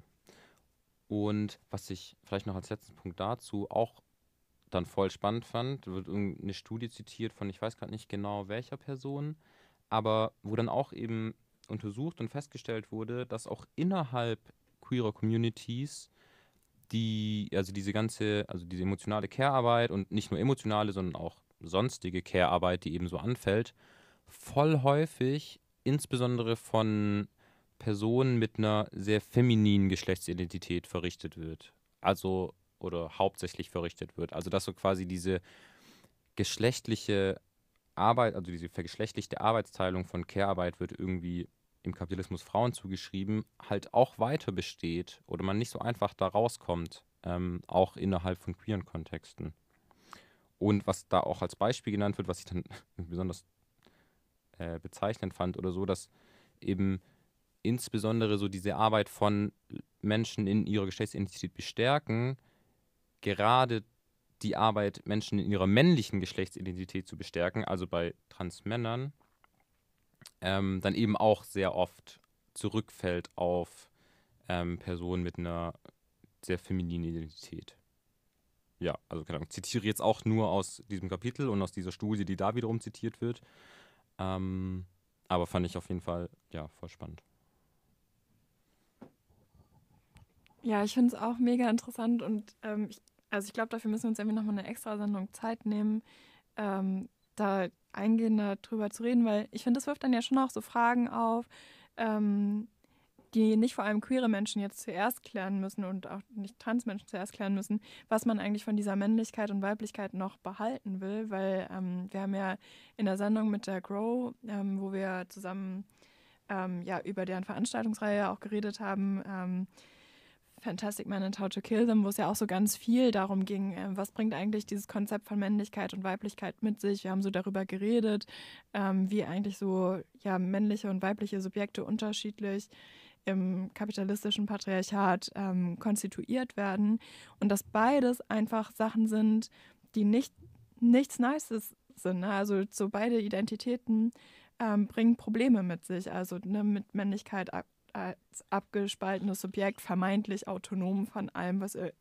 ihn irgendwie umgibt und halt hauptsächlich für die Produktion da. Und das weibliche Subjekt, was dann irgendwie so konstruiert wird als ja, genau, wäre sie halt dann für alles äh, zuständig, was eben der Mann halt ähm, nicht mehr machen kann, weil er ja irgendwie seine Arbeitskraft verkaufen muss, also für Sorge für Umwelt und irgendwie so ne, Emotionen und sowas. Haben wir ja heute auch schon ein paar Mal angesprochen, aber das ist eigentlich beides beschädigte Konzepte von, von was Menschsein eigentlich bedeutet, ähm, beinhaltet und wer da auch, oder die Grow ja auch so berichtet hat, dass es eben auch Teil von ihrer eigenen Arbeit gewesen ist, halt so zu sagen, nee, diese Binarität, die die muss eigentlich überwunden werden. Und da finde ich das dann auch total spannend ähm, aus der Literatur, die du da jetzt mitgebracht hast ähm, und eben aus so queeren Communities und äh, von Transpersonen zu, zu lernen auch, ähm, wie, wie das eigentlich so verhandelt wird. Ähm, und ja, genau, also wie, wie solche Kategorien dann ja auch ähm, ganz anders neu geframed werden und äh, sich überlegt wird, was wollen wir eigentlich davon in unsere eigene Entwicklung halt mit, mit einbeziehen. Ja, mit diesem, äh, wie ich finde, sehr spannenden Ausblick sind wir auch schon am Ende unserer Sendung. Ähm, wir sind der Mauer der Vernunft. Ihr hört uns auf FSK auf 93.0 und wir haben heute über ähm, den feministischen Kampftag am 8. März und seine Geschichte gesprochen. Und genau, falls ihr irgendwie zu spät eingeschaltet habt oder die Sendung nochmal nachhören möchtet, findet ihr sie ähm, in allen möglichen Platt auf allen möglichen äh, Podcast-Plattform, wo auch ähm, die entsprechende Musik verlinkt ist, die wir dort leider nicht hochladen können. Wir äh, enden die Sendung mit noch einem Song und zwar Manuela von äh, Ketekayes. Und genau, tschüss, bis zum nächsten Monat.